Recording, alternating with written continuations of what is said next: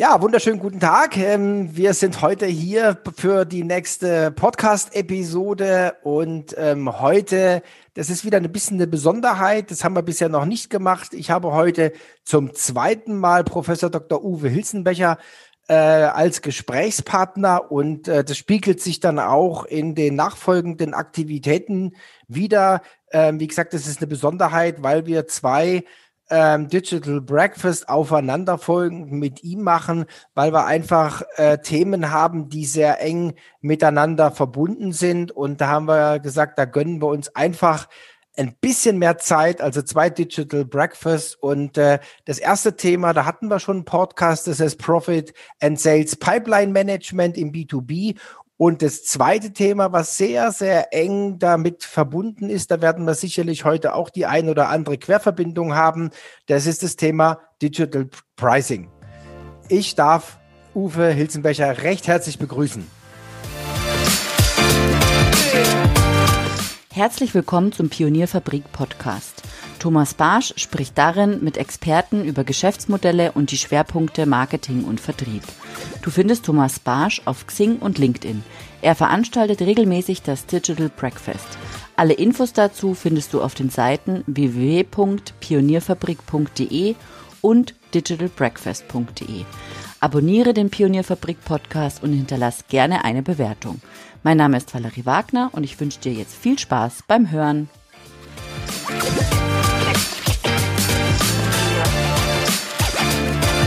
Hallo Uwe. Thomas, vielen Dank, vielen Dank für die freundliche Einladung. Es freut mich sehr, dass ich, äh, nachdem wir gerade letzte Woche oder beim letzten Digital Breakfast das Thema äh, Profit and Sales Pipeline Management vorgestellt haben, wir nun anknüpfen dürfen mit dem Thema Profit and Pricing Management slash äh, äh Digital Pricing für B2B-Unternehmen. Wie du gerade schon sehr richtig ausgeführt hast, sind die beiden Themen eng miteinander äh, äh verzahnt.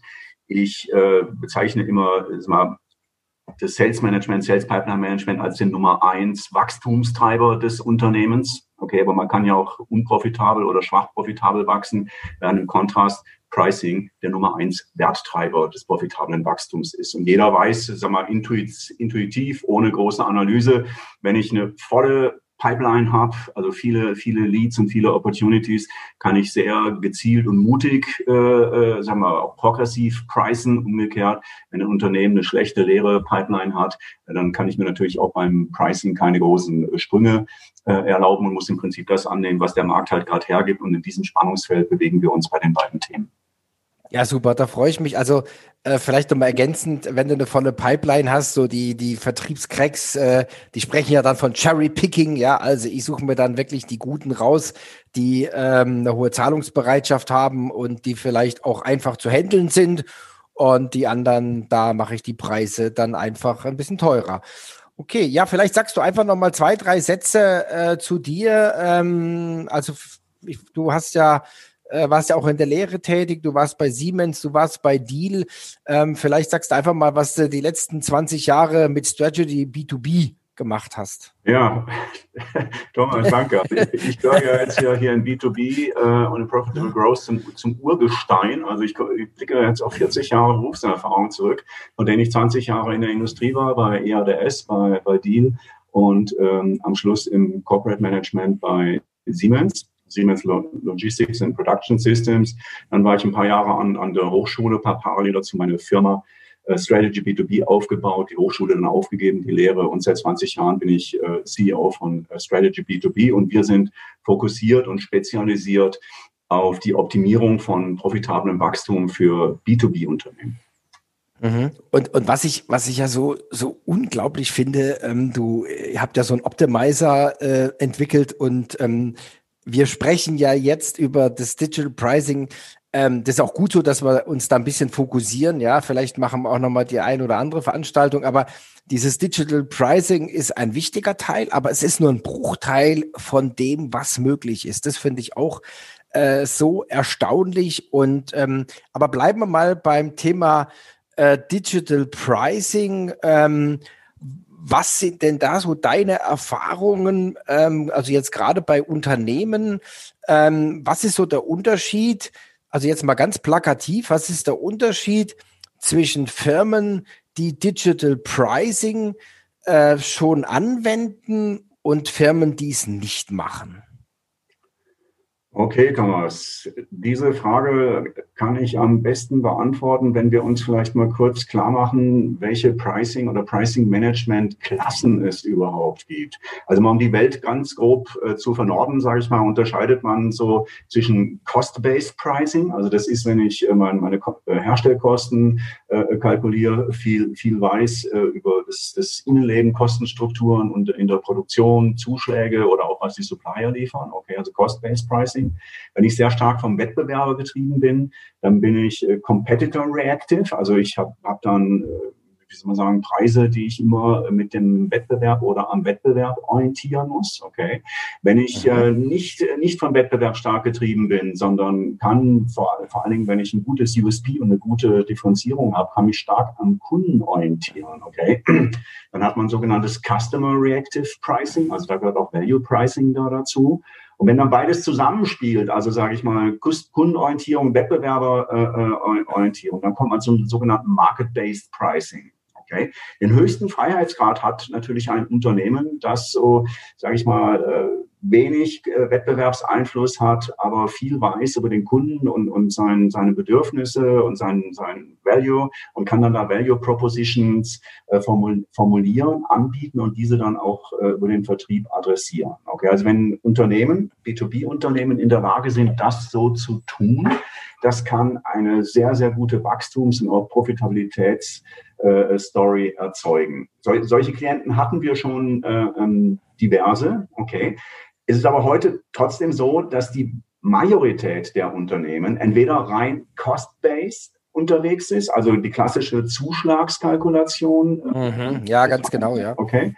Oder, sage ich mal, wenn Sie wirklich im Markt äh, sehr, sehr an, an Marktkonditionen, an Marktpreisen hängen, vor allen Dingen mit wenig Differenzierung, dass dann das Markt, Market-Based äh, Pricing die gängige Praxis ist. Okay, mhm. so, also sag mal, die, diese, diese vier Quadranten, Thomas, nur mal so ganz grob, die, die äh, diktieren ungefähr, sage ich mal, äh, in welchem Bereich äh, Kunden sich, äh, was Pricing und äh, Profit and Pricing Optimierung angeht, äh, bewegen können.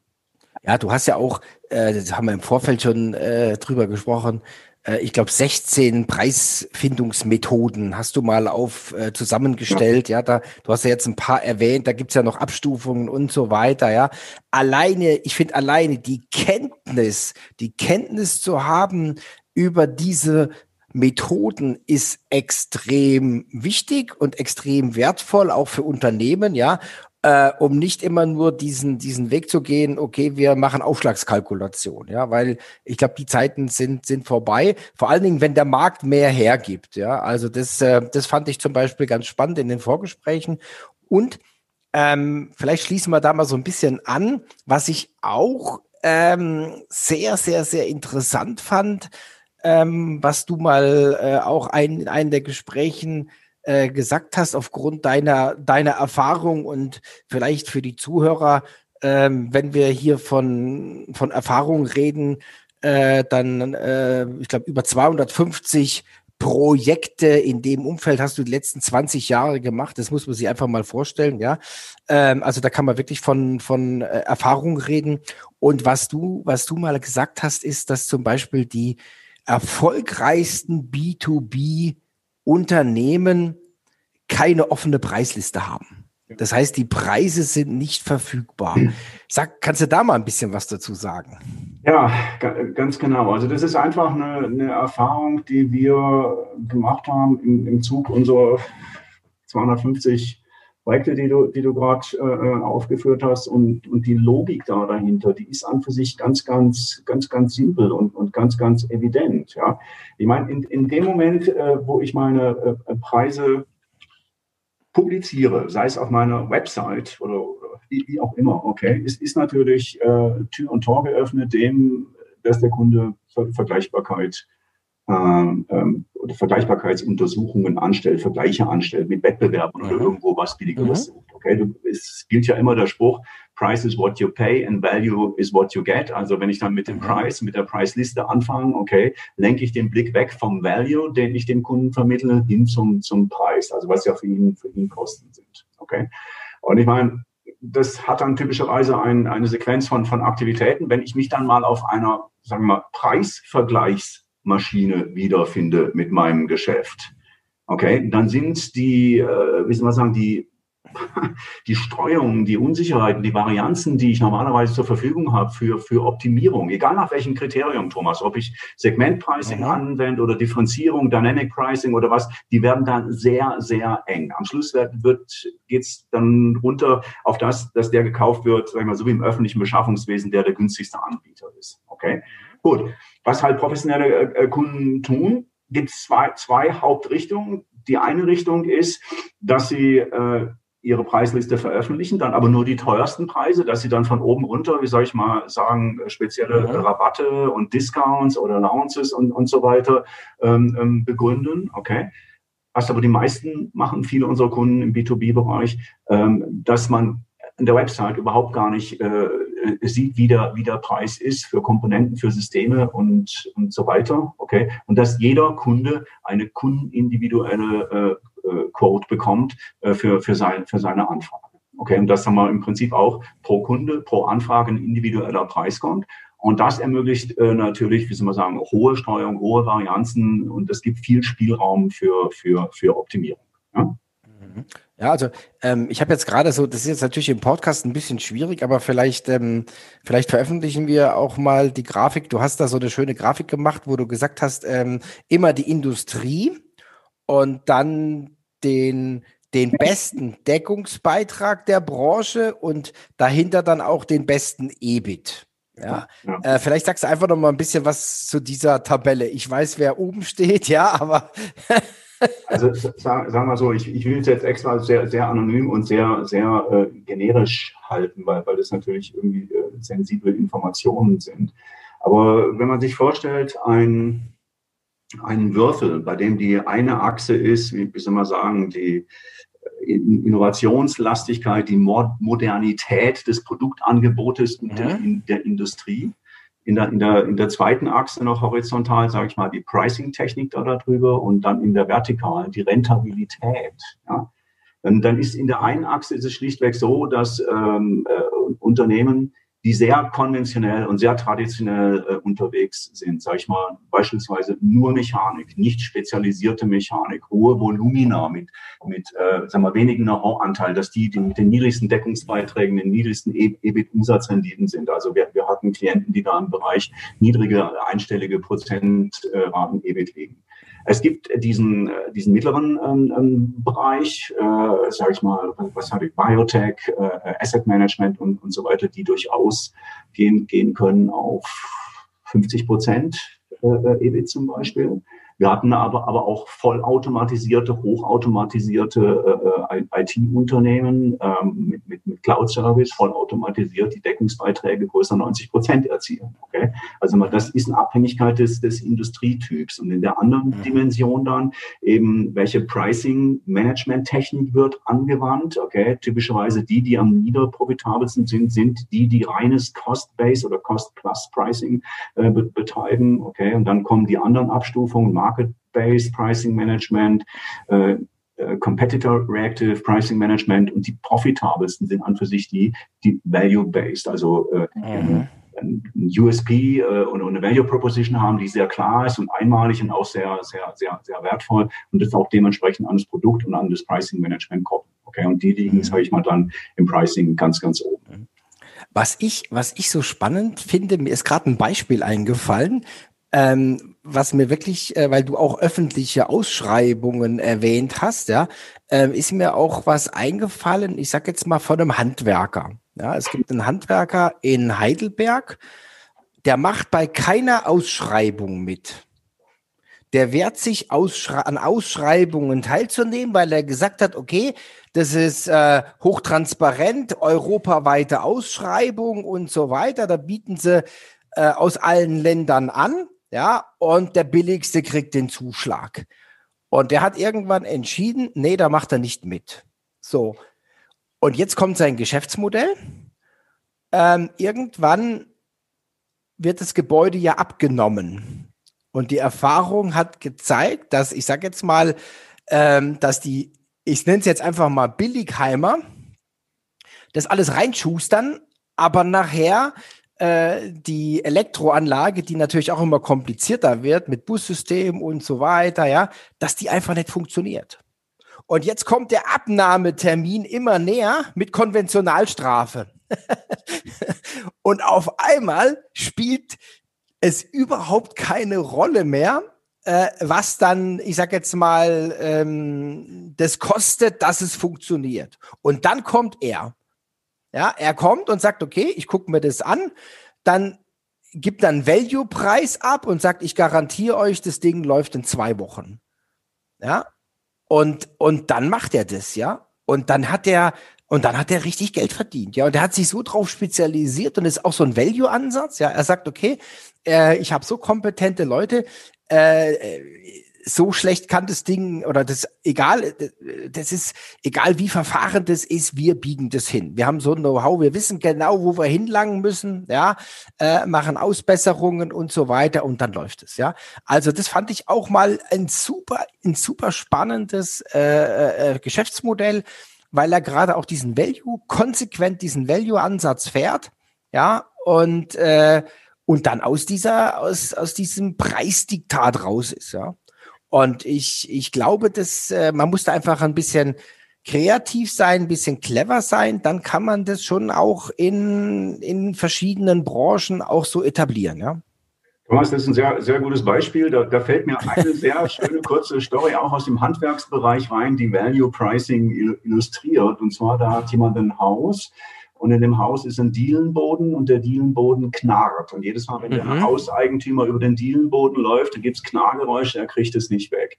Jetzt holt er einen, einen Schreiner, der ein Fachmann ist, der kommt rein, läuft die Diele einmal vor, es knarrt, er läuft die Diele einmal retour, es knarrt nochmal, dann nimmt er einen Nagel, geht an eine Stelle, setzt an, macht einen Hammerschlag, in, Nagel in, in die Diele rein und das Knarren ist weg. Wow, sagt der Hausbesitzer, das ist ja klasse, jetzt ist es endlich weg. Dann kommt nächsten Tag die Rechnung, 100 Euro. Ja, und dann sagt der Hausbesitzer, ah, warum ist das denn so teuer? Können Sie mir das mal erläutern? Das sagt er, ist ganz einfach. Nagel eingeschlagen, 1 Euro. Gewusst wo? 99 Euro. Ja? Ganz genau. Okay. Ganz genau. Tolles, super Beispiel für äh, Value Price, ja, äh, Pricing. Ähm, lass uns noch mal ein bisschen auf das Digital Pricing äh, äh, gehen, ja, weil ähm, äh, wir haben da ja jetzt auch schon gemeinsame Projekte gemacht, ja, und ähm, da gibt's ja jetzt auf einmal ganz neue Möglichkeiten, ja. Also wir haben ja schon davon gesprochen, äh, individuelles Pricing n gleich eins, ja. Mhm. Ähm, und da haben wir ja auch schon drüber diskutiert, an was kann ich zum Beispiel so ein Pricing äh, festmachen. Und ähm, da gibt's ja jetzt natürlich wieder die verschiedenen Datenquellen, die man zur Verfügung hat. Ja, ähm, ja lass uns da auch da mal ein bisschen drüber reden, äh, wie, so, wie du das siehst. Ja, also wenn man jetzt die Prämisse hat, B2B und ähm, die Aufgabe, individuelle Preise für jeden Kunden. Also jeder Kunde hat quasi seine eigene Preisfindung und kriegt seinen eigenen Preis. Okay.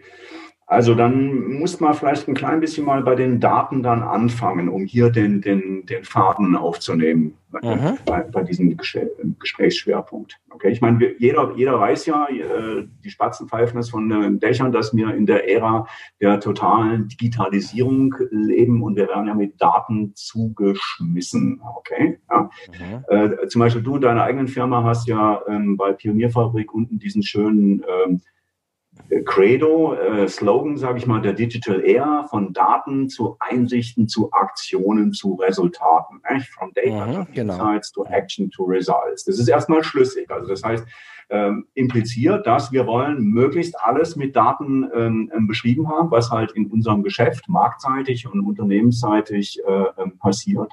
Dann wir wollen die bestmöglichen Einsichten ähm, daraus äh, generieren. Ich meine, das ist nicht wirklich neu. Das haben wir schon vor 10, 20, 30 Jahren äh, äh, gemacht in ERPs, CRMs und so weiter. Aber immerhin der Ansatz sagt es, ganz wichtig ist, zu den richtigen Aktionen zu, zu kommen dann. Also es darf eben nicht nur bei den Insights sein, aha, wir verstehen den Zusammenhang oder wir, wir verstehen äh, mal, die und die Voraussage und so weiter, sondern wir müssen zu Aktionen kommen, die Resultate bringen. Das klingt jetzt so etwas locker, aber ich weiß noch, meine, meine letzte Industriefirma, in der ich im Board tätig war, das war bei Siemens. Und damals war der Heinrich von Piro, war, war der Chairman der Siemens Aktiengesellschaft. Und er hat immer gesagt, wir sind die Weltmeister in der Analyse und die Kreismeister in der Umsetzung. Also das ist jetzt kein, mhm. kein mhm. Siemens-Geheimnisverrat, das kann man überall nachlesen. Äh, so hat er uns das damals eingestellt, weil vor 20 Jahren, sagen wir, der äh, Fokus auch noch stark war auf Daten, Insights, aber eben der springende Punkt ist von Action auf Results. Okay, mhm. aber jetzt nochmal weiter zu Daten. Ich meine, Daten äh, haben wir heutzutage überall äh, äh verfügbar, wenn man ins Internet geht. Äh, die Frage ist, wie habe ich mein Geschäft, mein B2B-Firma organisiert bezüglich Daten? Okay, es gibt heutzutage auch noch Unternehmen, in, von die ich, an die ich von Zeit zu Zeit heranlaufe. Man wird es nicht glauben, die keinerlei Daten haben, unternehmensintern, außer den Daten, äh, zu deren Haltung sie verpflichtet sind aufgrund, äh, sage ich mal, gesetzlicher Regularien.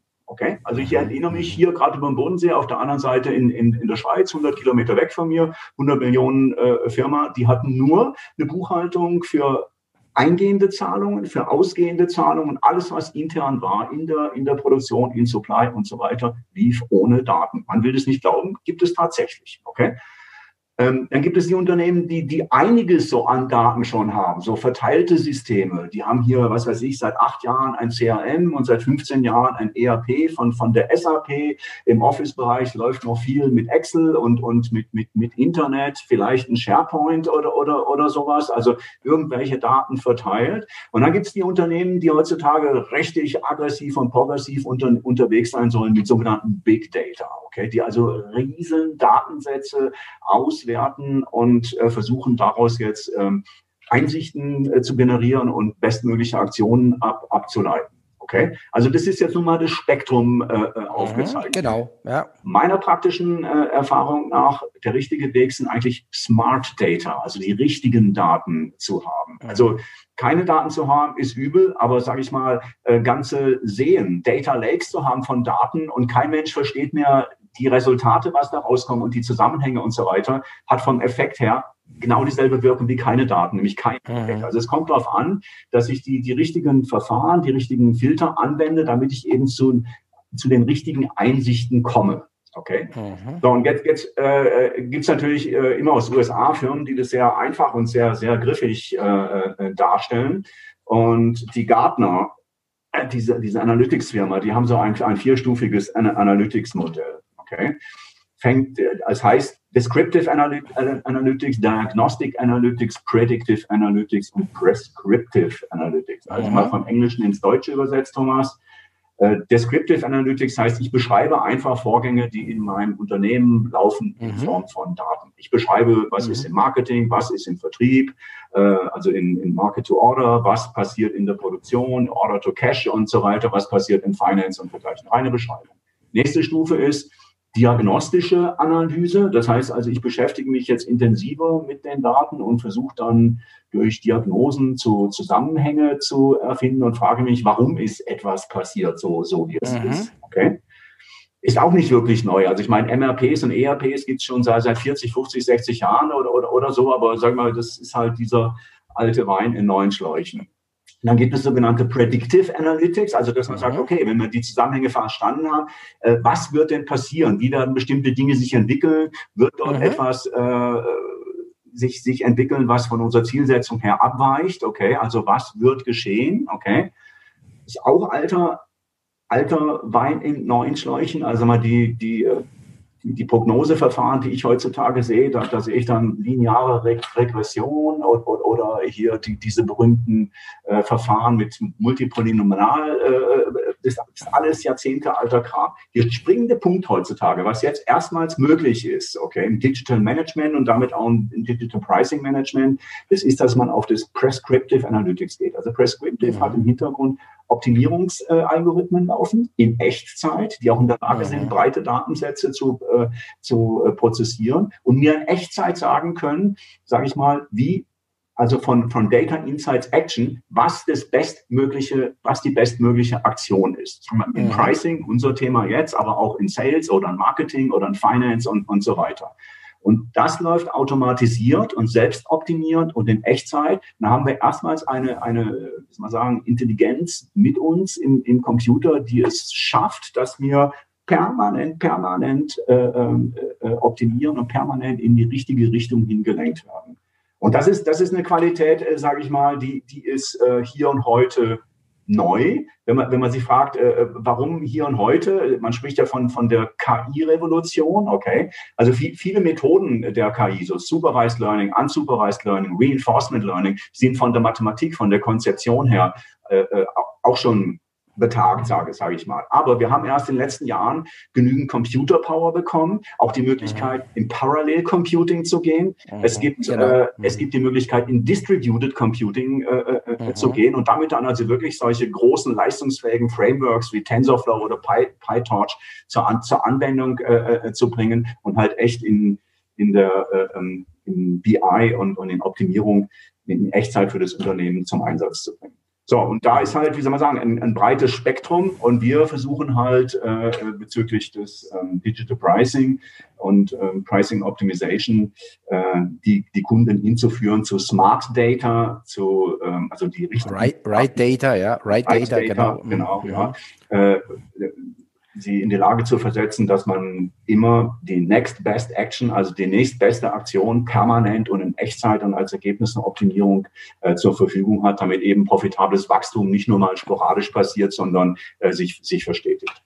Mhm. Also ich glaube, das ist auch ein Qualitätsmerkmal. Also wenn man gerade dieses ähm, Gartner Maturity Modell, dieses Reifegradmodell äh, auch als, als Maßstab nimmt, ja, dass man sagt, okay, äh, wo befinden sich denn die Firmen? Ja, und das, was ich jetzt gerade immer so sehe auf LinkedIn und so weiter, alle die, die von, von KI reden, äh, und äh, das haben wir ja schon auch gemeinsam wahrgenommen, das hört halt dann bei äh, Predictive auf. Ja, so, das heißt, die sind gerade mal bei Stufe drei. da sagst du ja, das ist ja äh, All Stuff, ja, und ähm, das Qualitätsmerkmal fängt da an, äh, wo wir uns dann auf der vierten Stufe ähm, bewegen.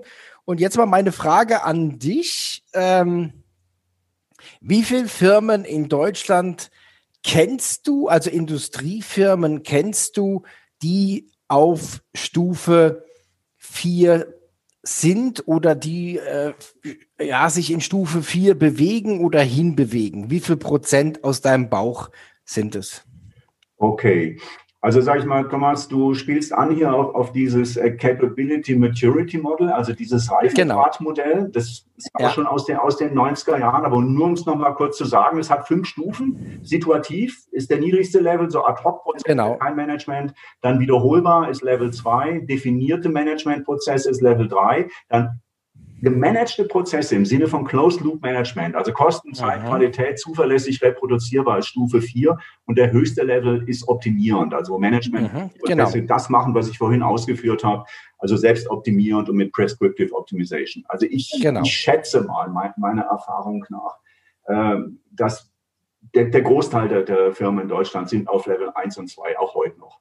Also was, was man auf Seminaren oder Vorträgen zu, zu, zu hören bekommt, ist, ist eins, jeder, jeder will dort glänzen und jeder ist kenntnisreich, aber was ich in den realen IT-Systemen, ERPs, CRM, BIs und so weiter der, der Unternehmen sehe, ist, ist in der Regel, was Pricing angeht, auf Level 1 und 2. Also ich habe mhm. wirklich in 20 Jahren mit Strategy B2B wenige Firmen gesehen, die auf Level 4, geschweige denn Level 5 waren. Aber das, das ist eigentlich jetzt auch, sage ich mal, also als Nachricht in dem Markt gut, weil die, die moderne Technologie, die wir jetzt haben, also nicht, was ich sagte, also so Pl Plattformen wie, wie TensorFlow oder, oder, Algorithmen wie, was weiß ich, äh, Markov Decision, Reinforcement Learning und so weiter, ermöglichen das eben auf einer Workstation Software zu laufen, laufen zu lassen, die Unternehmen heute innerhalb von ein paar Quartalen diese ganze äh, Skala von Level 1, 2, 3 bis Level 4 oder 5 hin äh, durch, durchlaufen kann, so dass man also wirklich zu einem nachhaltigen, profitablen Wachstum kommt in Sales, in Pricing. Okay? Mhm. Super spannend. Vielleicht noch abschließend, kennst du ein Unternehmen auf Stufe 5? Ich, ich hatte einmal eines, muss, muss, muss ich sagen, in Bayern, Großraum München. Namen will ich jetzt, jetzt nicht sagen. Ja, ja, klar, logisch, ja, klar. Die haben auch äh, viel, viel äh, Verständnis gehabt für die Thematik und waren, sage ich mal, so in, in, diesen Jahren, in denen wir jetzt sind, zu dem Zeitpunkt schon im zweiten Jahrzehnt dran, sich mit der Thematik zu beschäftigen. Also wir sagen, mhm. die haben nicht erst letztes Jahr angefangen, äh, sondern die hatten schon angefangen äh, in den Jahrzehnten nach dem Dotcom-Boom. Okay, also sagen wir so in, mhm. den, in den ersten äh, 2000ern. Okay große, große Firma mit vielen tausend äh, äh, mit Mitarbeiter, aber sage ich mal, die sind wirklich hingegangen, haben die viele Detailarbeit konsequent gemacht, also nicht, nicht nur äh, in Deutschland, sondern in 50 Ländern weltweit, in, in denen sie äh, mhm. Geschäfte betreiben und so weiter. Und das war natürlich fantastisch. Das war genau, sage ich mal, die Realisierung dessen, was man so in den Werbeprospekten immer beschrieben äh, äh sieht. Du kommst rein, drückst auf den Knopf, hast Transparenz in Echtzeit mit qualitativ belastbaren Daten in jeder Perspektive, in jeder Managementphase, ob das Planung ist oder Vertriebssteuerung, Monitoring, Forecasting und so weiter. Das hat mhm. richtig Spaß gemacht. Mhm. Super. Also, Uwe, wie immer, extrem interessant, extrem spannend. Ich freue mich jedes Mal auf unsere Gespräche. Ich darf mich recht herzlich bedanken und ich freue mich riesig auf die zwei Digital Breakfast. Ich denke, es wird so unheimlich erkenntnisreich sein und ähm, ich kann einfach nur an die Zuhörer appellieren, Leute, hört euch die Podcasts an, hört euch oder guckt euch die Teaser an und kommt natürlich selbstverständlich zu den Digital Breakfast. Äh, ihr werdet es nicht bereuen.